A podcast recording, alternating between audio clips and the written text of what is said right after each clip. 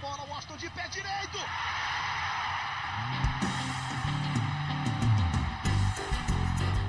Está entrando no ar o podcast. Sabe de quem? Do Fluminense. Do Flusão, do tricolor das Laranjeiras. É o GE Fluminense.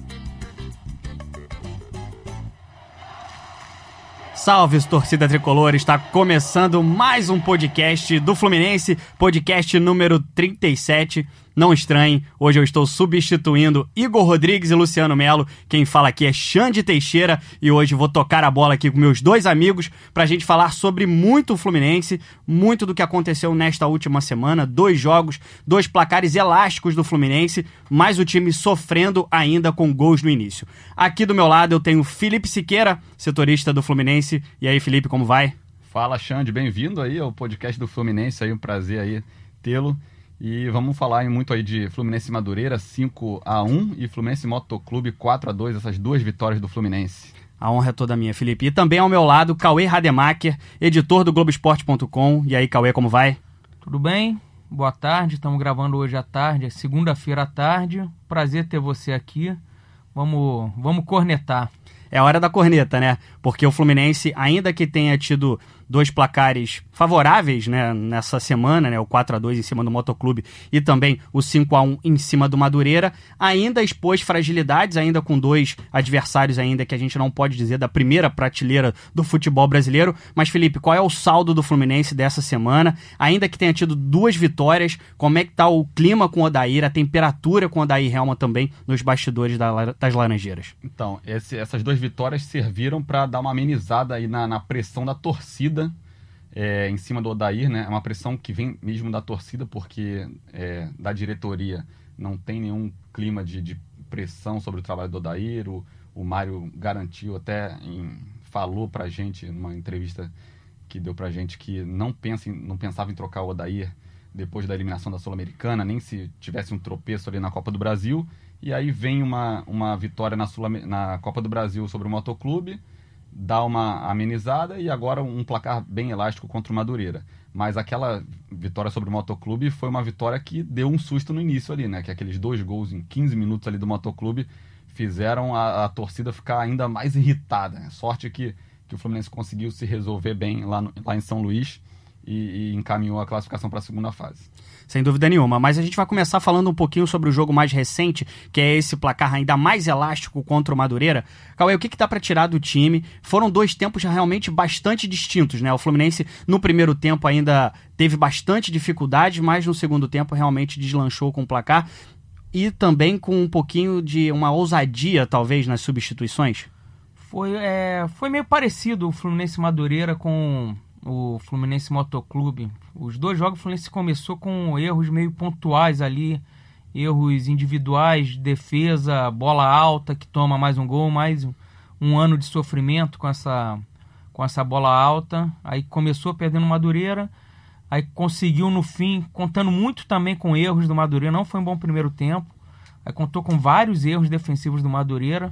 Acho que dos cinco gols do Fluminense, uns três ou quatro foram de de falhas ali atrás do, do Madureira, né? De sair jogando. Os dois do, do Marcos Paulo foram de Dois do Marcos Paulo de, foram assim. pressão, né? A outro foi, foi pênalti do, do Evanilson. Então o time, você até disse que o Siqueira falou que alivia a pressão no, no Odaí, mas eu sinto o Odaí ainda um pouco pressionado, mesmo com essas duas vitórias, por esses inícios ruins do, do Fluminense, um meio-campo muito lento, com. Eu acho que a principal crítica da torcida hoje com com Yuri e Henrique juntos, é um meio-campo pesado, foi assim contra o Motoclube. Agora ele tirou o Henrique contra o Madureira, não sei se para poupar ou se vai manter o Henrique fora. E mesmo assim o Fluminense demorou, o Fluminense melhorou mesmo quando entrou o Miguel no, no segundo tempo, ficou um meia a mais, saiu o Yuri, o time fica mais leve. Eu acho que esse é o principal problema hoje do Fluminense, esse meio-campo muito lento, muito previsível ali, o time do Fluminense. Não lembra o Inter do, do Odaí, tá bem diferente.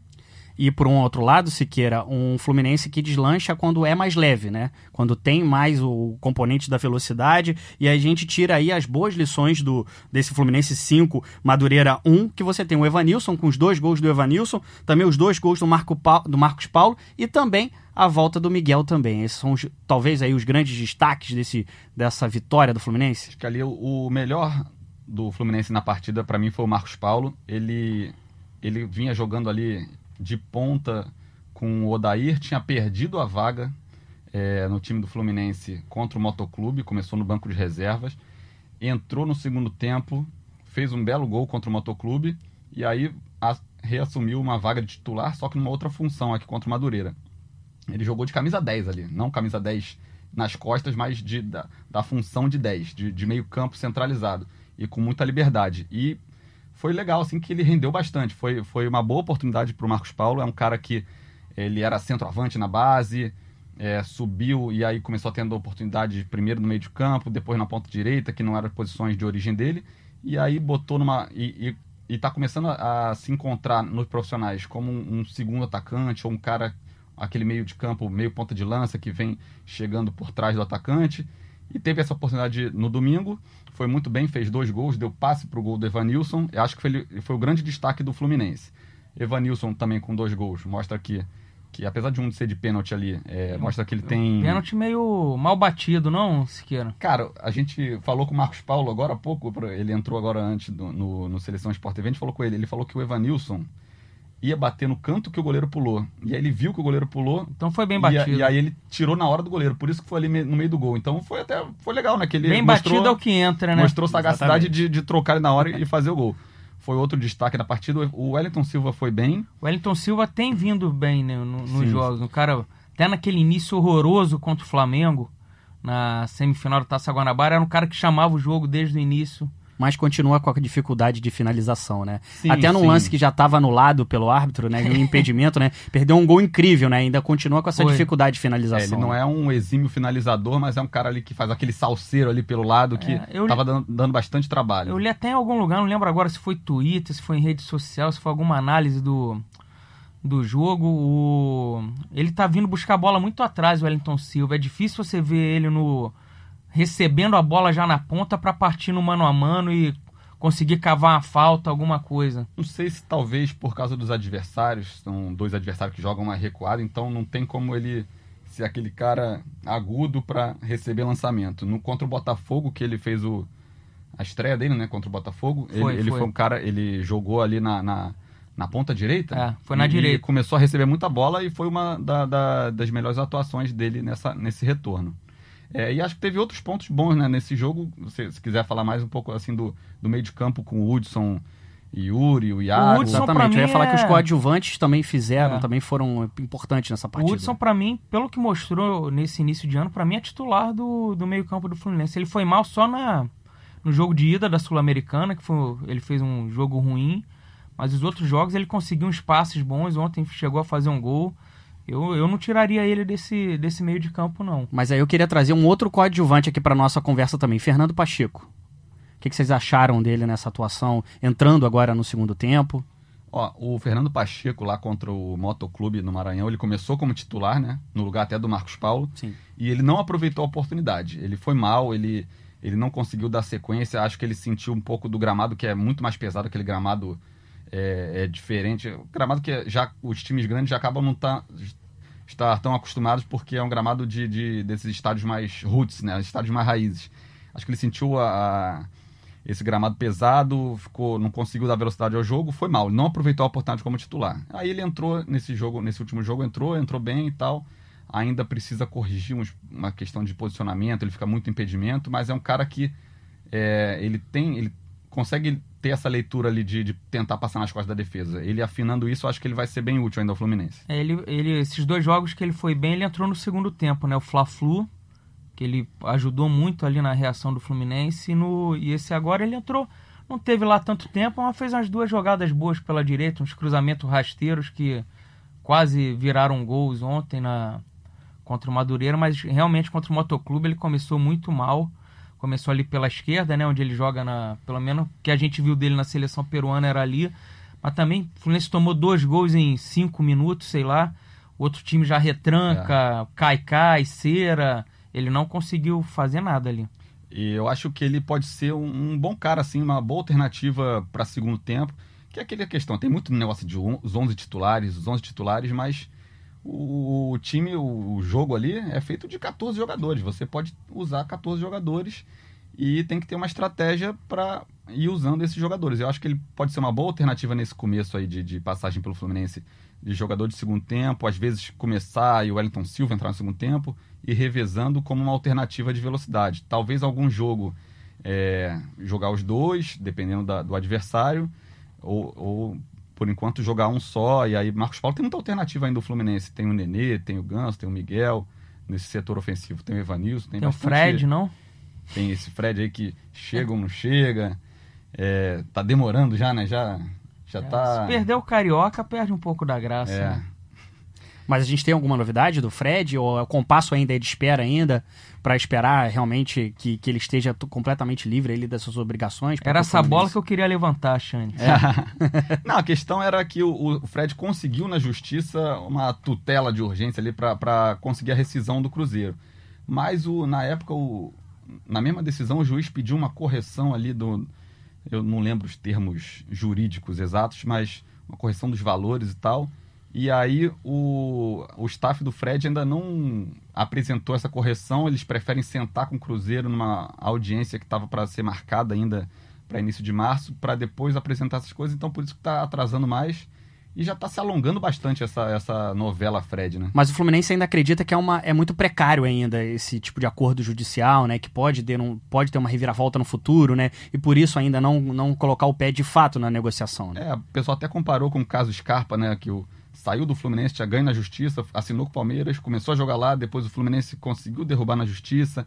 Aí ele ficou uns seis meses naquele vai, Sim. joga, não joga. Foi um ano meio perdido pro Scarpa ali, Perdeu né? um ano. E o Fred perdeu um ano aos 36 É decisivo. anos. É, eles estão. Tão, o próprio staff está com muita calma aí para concluir isso. Mas colocando pra frente, é, já me parece aí contado, né, que em caso de, de um distrato com o Cruzeiro sendo feito num tempo razoável, Fred me parece que será um jogador do Fluminense. E me parece que é claro que tem um espaço ali destinado pra ele nesse time do Fluminense, né? Tem um espaço que o Evanilson está aproveitando bem, né? Tem, o Evanilson tá bem. O Marcos Paulo, quando joga ali, eu já falei aqui algumas vezes, pra mim o Marcos Paulo joga muito melhor quando joga perto do gol ali, mais centralizado, como um segundo homem ali, do que aberto na ponta, tendo que voltar pra marcar lateral. E vai ter o, o Fred, é o, é o chamado dor de cabeça boa que todo treinador gostaria de ter. É né? verdade.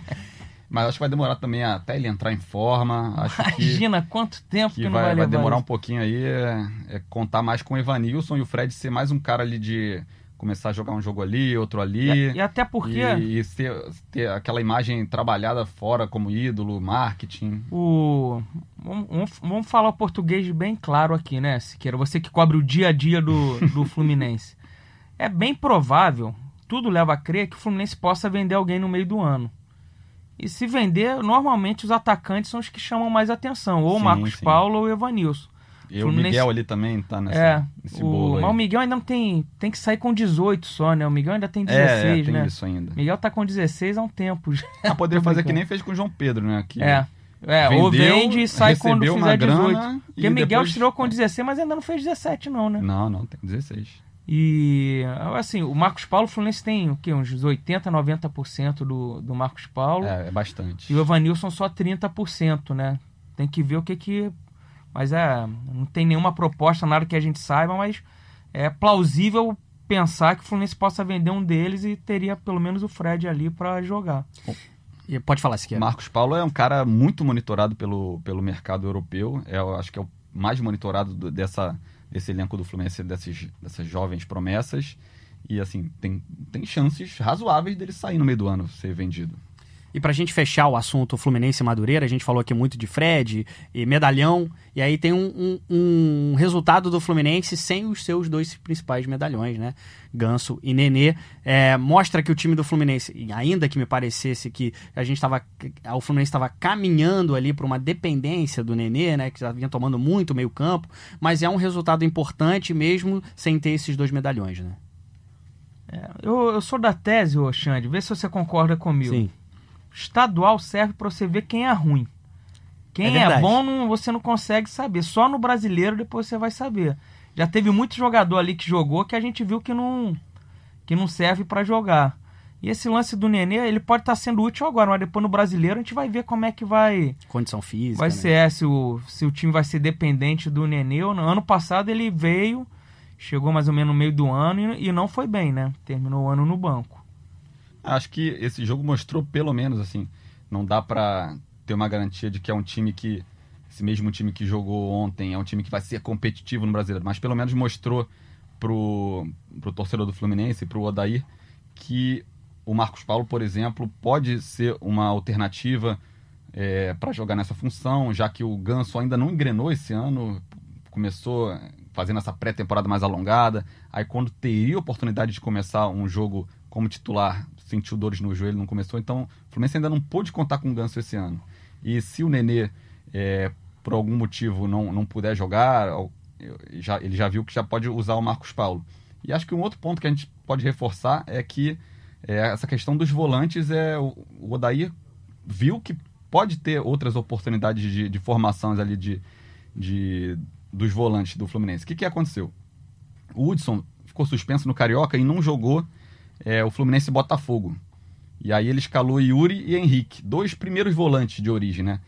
E aí foi a melhor atuação do Fluminense no ano até ali. O Fluminense arrebentou, 3 a 0 no Botafogo, podia ter sido mais e tal. E aí acho que o Odair ficou ali, ó. ó isso aqui é uma bola de segurança, Odair, é, Yuri e, e Henrique. E aí repetiu, mesmo com o Hudson voltando, ele repetiu contra o Flamengo, já, já não foi tão bem.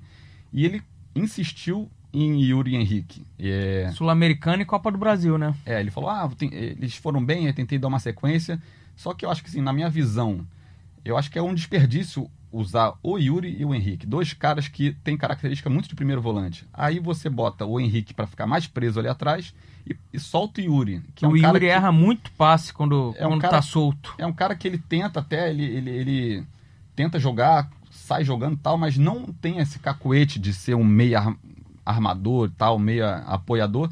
E aí você perde a oportunidade de ter um cara, um volante que saiba jogar, sair jogando com, com mais naturalidade, para ter dois volantes. Eu acho que esse jogo mostrou que ele pode ter o Yuri ele de primeiro volante, ou o Henrique, eu até tenho uma, prefiro o Yuri, e botar um Hudson ali no, de segundo volante, é, talvez o, o Hudson e Iago, ou o Hudson de segundo volante o Iago de um meio atacante ali pela direita.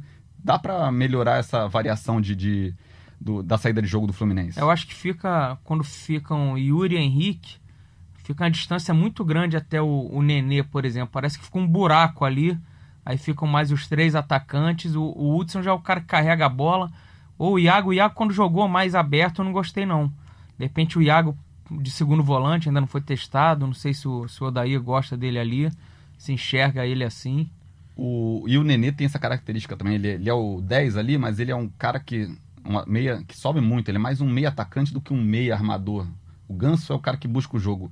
Eles E o Nenê vai muito pra lateral também, porque é mais vaga, fácil de jogar ali. muito, a marcação é, é melhor pra ele ficar mais pelo lado do que centralizado. Então realmente fica um, um vácuo ali entre o, o Yuri Henrique e o Nenê. Então acho que talvez botar Yuri, Hudson e o Nenê com o Marcos Paulo fazendo também um meio de campo, apoiando um, um Nenê no meio de campo, ou um Ganso futuramente. Acho que é, é uma boa formação. Assim. E se a gente está falando em Nenê, ele que foi o grande nome do Fluminense no jogo da última quarta-feira, jogo que garantiu a classificação do Fluminense na Copa do Brasil, 4 a 2 em cima do Motoclube. O Fluminense fez dois gols com o Nenê, um com o Nino e um com o Marcos Paulo, mas sofreu dois gols no início, o primeiro com um minuto de jogo, realmente um apagão do Fluminense. E aí eu queria levantar já nesse jogo e novamente levantar que me parece realmente um problema do Fluminense esses gols logo no primeiro minuto e esse e nos primeiros minutos e esse contra o Motoclube é o exemplo mais grave deles porque foi realmente o gol na primeira jogada do Motoclube, né? 40 segundos, né? A gente tentou botar 40 segundos no tempo real, mas ele força o, o um minuto. Primeiro minuto, né? Não, foi inacreditável. Eu tava lá até no, no, no jogo, saiu a bola, o cara faz um lançamento ali nas costas da- da defesa do Fluminense. É, o, cara, a- o jogador do, do Motoclube cruza escanteio. Então já viu que o Fluminense teve um- um- uma desatenção na saída de bola. Já tinha Aí- sido um lance muito perigoso, É, né? Aí bate o escanteio, gol. Outra desatenção ali numa jogada aérea, o, o cara sai da, de É uma cabeçada pra trás, volta, né? é, e, e cabeceia todo é, com uma posição meio difícil e faz o gol, sabe? Foi é, incrível, assim. Aí o Fluminense toma outro lance de perigo aos 4 minutos, depois toma um gol aos 15 minutos, assim. E é contra o Madureira ele volta a tomar gol no início. É impressionante. E a- E Contra o Flamengo já tomou né, Essa- gol é, no início. Impressionante a recorrência, né? E contra o Motoclube, o empate ainda era do Fluminense, né? Sim. Que era a primeira fase da Copa do Brasil. Quarta-feira agora contra o Botafogo da Paraíba é no Maracanã. Mas se toma dois gols assim, um apagão assim, empate é pênalti. É. Tiver que buscar a vitória, já vai complicando, né? E, assim, uma outra coincidência entre os dois jogos do Motoclube e Madureira foi que um pênalti botou o Fluminense de volta ao jogo, né? Foi É o verdade. pênalti que o Nenê cobrou e fez lá no Maranhão e agora o que o... Foi quem sofreu o pênalti? O Wellington Foi- Silva, o Wellington né? Silva sofreu e o Evanilson converteu. O Fluminense, o Fluminense tinha passado séculos sem ter um pênalti até o. Lembra até o ano passado? E século sem gol de falta também que o Nenê É fez no- contra o Motoclube, Barre- um belo gol também. Escritas sendo quebradas. O Odair que ia botar o ganso, né? Quando sofreu o segundo gol, mas eh, ali no meio do, do segundo tempo, mas o Fluminense realmente, depois de tomar o- os dois gols, o Fluminense me pareceu muito consciente da partida e da superioridade que É, o tinha Ganso em cima chegou do... a entrar ali ainda no primeiro É, tempo. depois né? entrou no Primeiro primeiro tempo. tempo, Tava 10 2 a 1 minutos já. depois, é. 10 minutos depois ele realmente coloca o ganso. É, o Fluminense, ne- nesse ponto desse jogo, teve realmente uma maturidade ali psicológica de que me pareceu que o Fluminense tinha consciência de que era muito mais time que o Motoclube e de que o resultado ali não era tão desesperador, pelo menos com 12 minutos do primeiro tempo, né? É, e o, e o Odair também é. Ele. Se num outro jogo contra o Lacaleira, que o Fluminense também só atacava e ele manteve o Yuri e o Henrique até os 80 minutos de jogo, dessa vez ele já. É, é, ele já percebeu que não precisava ter os dois volantes naquele momento. Percebeu um reflexo da temperatura que aumentou um pouco pra ele também, Pode e ele precisou também, mexer assim, no time. É bom que é, é ver que ele, se, se ele errou em algum momento, ele, ele conseguiu corrigir no, no futuro para não repetir. Então ele viu que não necessitava de dois volantes naquele momento, tirou o Yuri, botou o Ganso contra o Motoclube, que a gente está falando aqui, e, e o Ganso jogou ali meio de volante com, com muito mais qualidade na, na, na armação e deu uma organizada no, no meio de campo do Fluminense. Então é, é um ponto positivo até, né? De que o Odair fez uma coisa num jogo, viu que não funcionou, infelizmente custou a eliminação, né? Custou muito caro para o Fluminense aquela eliminação para o Lacaleira, mas e- ele tá também se acertando ali aos poucos. Ele- até ele, ele comentou na última coletiva e falou assim: corrigir vencendo. O importante é isso, é corrigir as coisas vencendo. E, e ele está conseguindo retomar esse caminho de vitórias do Fluminense depois da eliminação na Sul-Americana. É, o Motoclube que imprimiu um ritmo muito forte contra o Fluminense nos primeiros minutos, conseguiu até os dois gols, mas depois não conseguiu manter é, esse volume de jogo muito alto contra o Fluminense e o Fluminense tomou realmente totalmente a partida, chegando a 66% de posse de bola.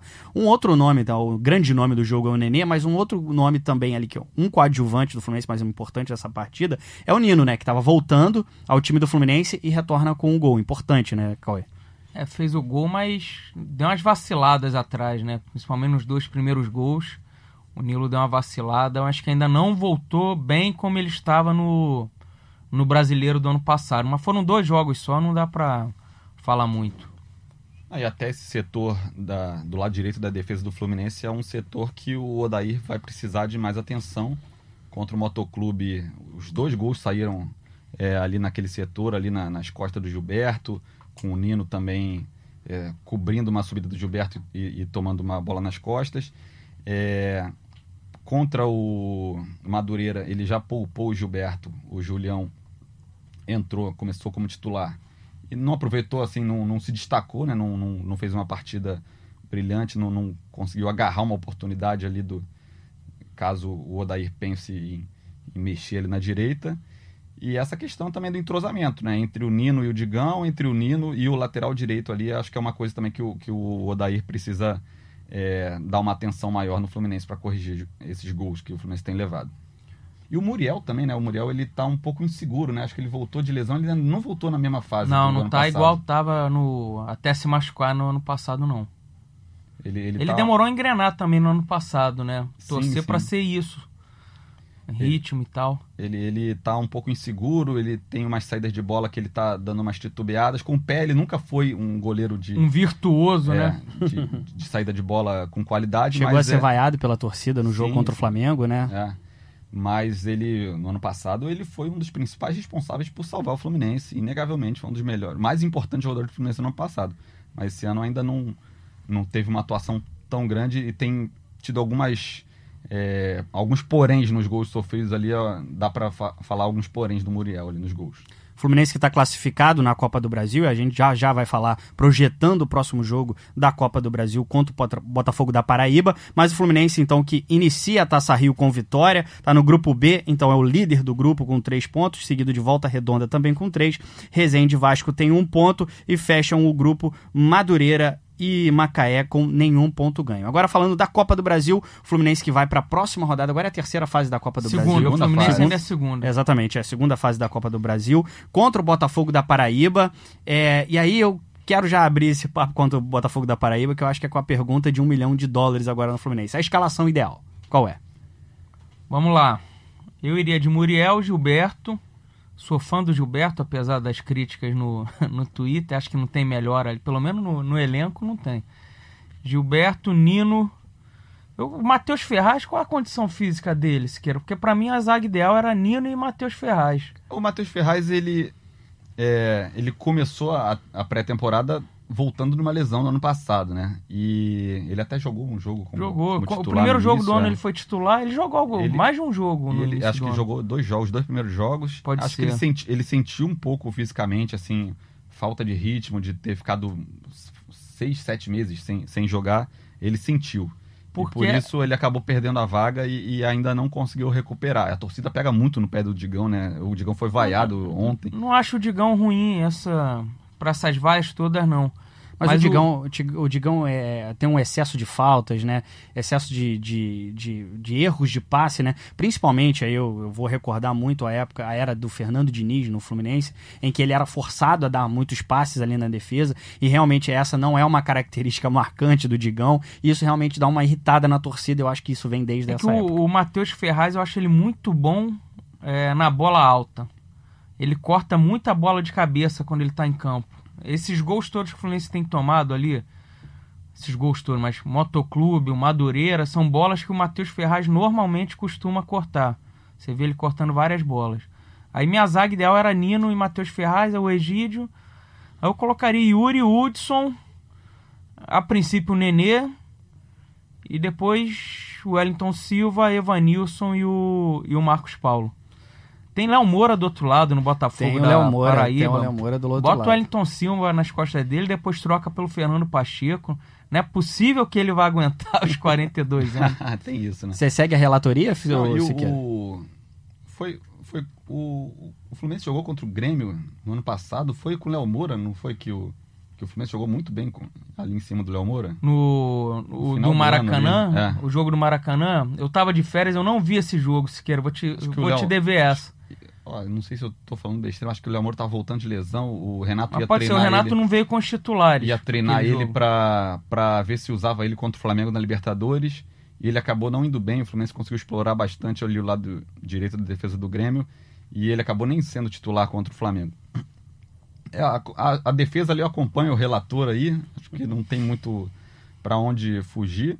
Talvez o Matheus Ferraz, que a torcida pede muito, mas é, tem essa questão física, assim, a gente não vê também os treinos, a gente não, a gente não tem tanto acesso aos treinos e não sabe até quanto isso pode estar atrapalhando o ritmo dele.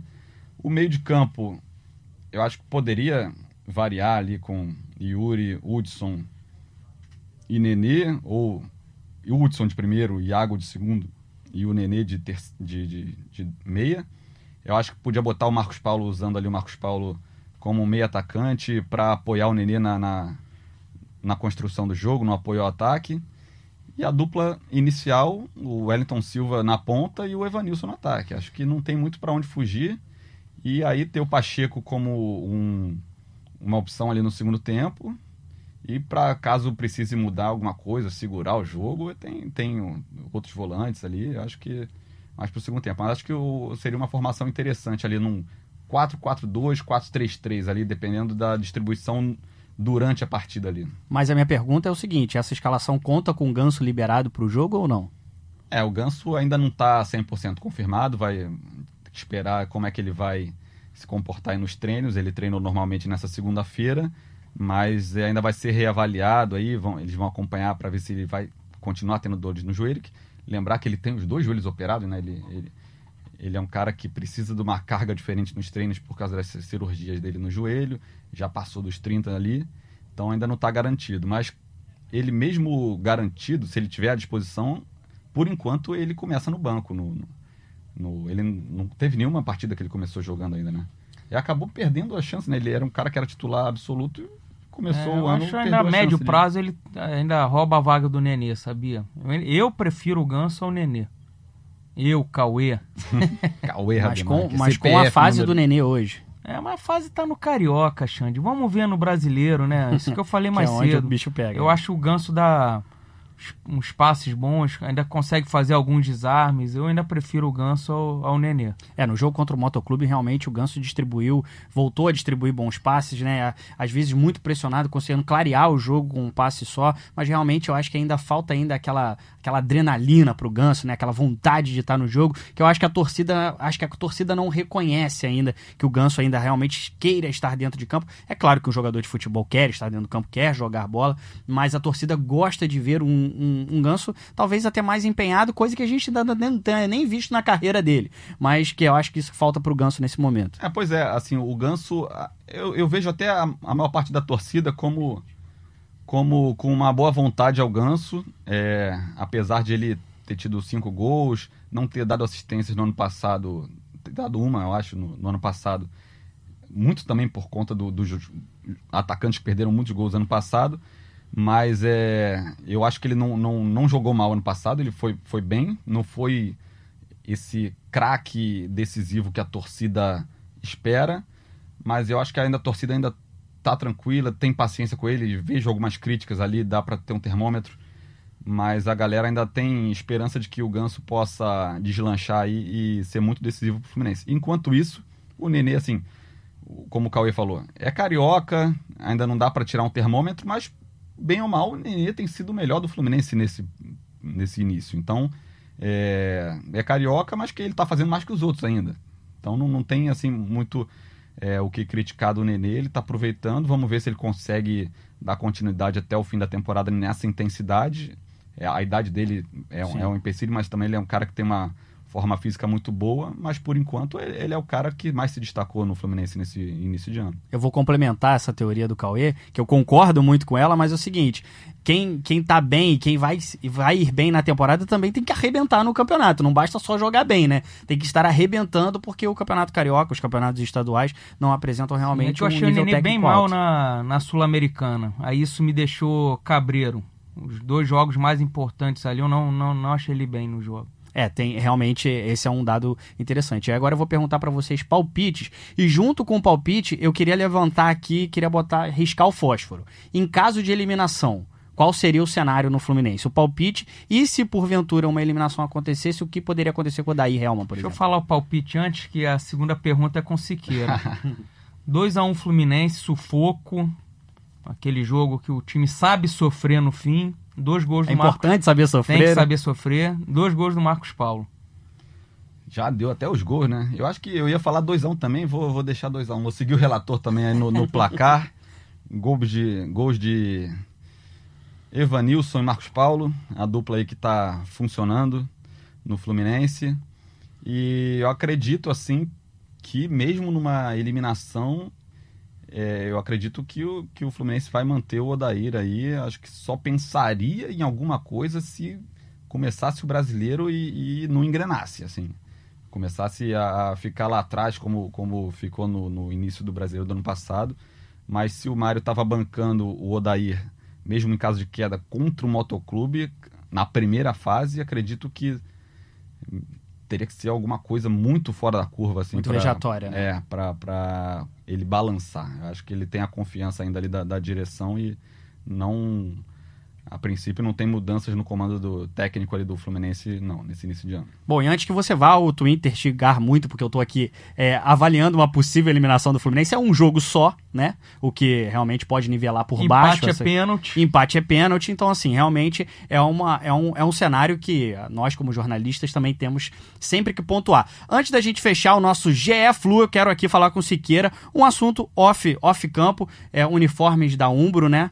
Podem pintar aí nos Achei que ia ser de tempos. BBB, se o BBB é, é um bom assunto também. O Cauê tá doido pra falar de BBB aqui no podcast. É a terceira tentativa dele aí. Vou fazer um só sobre BBB aqui Tem um que dia. fazer, vamos fazer um podcast com o Cauê Rademacher, Só BBB. Chico Barney ah, seria uma honra, sou fã dele. e Igor Rodrigues também é fã, né? Outro fã, aqui É. tem muitos fãs de BBB. É, o uniforme da Umbro tá previsto aí para ainda não tem data oficial certa de lançamento, mas nessa segunda-feira a gente soube, né, descobriu aí que começaram a fazer os ensaios fotográficos com, com os modelos do, do Fluminense lá, escolheram o Hudson, o Nenê e o Ganso. O Hudson tem bom potencial pra modelo, O né? Marcos Paulo falou, pô, escolheram o Hudson porque é bonito e, pô, escolheram o Nenê e o Ganso feio demais que ele falou lá. Pô, Vai rolar um contraste, né?